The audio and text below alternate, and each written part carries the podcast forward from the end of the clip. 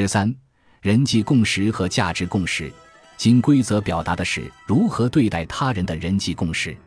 传统金规则有许多版本，但无论什么版本，其根本精神是一致的，或者说他们的逻辑语义是等价的。假如传统金规则是普遍有效的，它必须基于这样的基本假定：所有人具有价值共识，也就是所谓“人同此心，心同此理”。与这个基本假定相配合，其方法论则是推己及人。以此假定和方法论，就必然可以得出传统金规则。可是问题就出在这里：传统金规则这样的人际共识是普遍有效，当且仅当一个社会必须确实具有共同一致的价值观，也就是人们具有关于想要的、不想要的的价值共识。这两个共识必须同时存在，否则传统金规则就不可能成立。传统金规则在今天遇到了困难。其秘密就在于现代社会失去了价值共识，这意味着传统金规则失去了得以成立的一个必要条件。原来的人际共识独立难支，所以传统金规则不再普遍有效。这个问题在古代社会之所以没有出现，是因为任何一个古代社会都还没有发展出许多互相冲突又同样有利的价值观，即使人们在价值问题上有某些不同意见。也还没有形成各种同样有影响的权力话语，而且，在古代社会，人们想要的和不想要的东西，即使有些差异，也仍然大同小异。真正的另类奇谈怪论是很少的，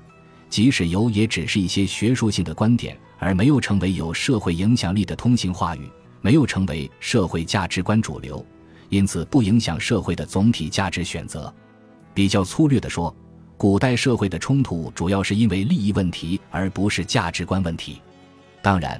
即使在价值观基本一致的古代社会里，例外情况总是有的。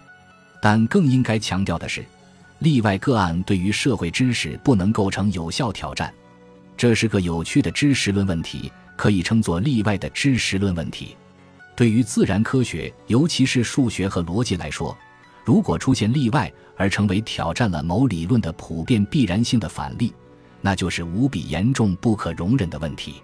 可是，对于人文和社会理论来说，例外或个别反例是软弱无力的，无法构成对主流价值或者统治性话语的挑战，往往可以忽略不计。因此，在古代社会里，虽然总有某些例外的价值观点，但被主流价值观所淹没。在这个意义上说，古代社会具有价值共识，在价值观基本一致的社会条件下，就不难观察到“人同此心，心同此理”的普遍现象。推己及人的方法论也畅通无阻，金规则的古典版本就是顺理成章的。作为传统金规则的必要条件的价值共识，在今天已经被破坏颠覆了。价值观冲突成为社会的显著现象，是现代社会的产物，是启蒙的产物。自由、和平等是一切互相冲突的价值观的通行证。从现代开始以来，传统金规则就注定要出问题。从价值观方面去看，现代开始于平民反对贵族的价值观以及相应的制度安排，自由、和平等的要求注定了价值观的多元化、分裂和冲突。现代社会的价值观革命是尤其深刻和彻底的。尼采早就意识到，现代性意味着一种彻底革命的价值观。他指出，现代就是奴隶反对主人的运动，当然就要用奴隶的低贱的价值观去反对主人的高贵的价值观。列奥·斯特劳斯又指出，现代性的另一个相关的基本精神是青年反对老年，也就是今天反对古代。因此，古今之争被认为是最大的价值观冲突。青年这一隐喻意味深长。它暗示现代以进步落后的技术指标替代了传统的好坏人性标准，以新旧的时尚指标替代了传统的卓越拙劣的品质标准，因此鼓励了无法止步、永不停息的推陈出新运动。从积极的方面看，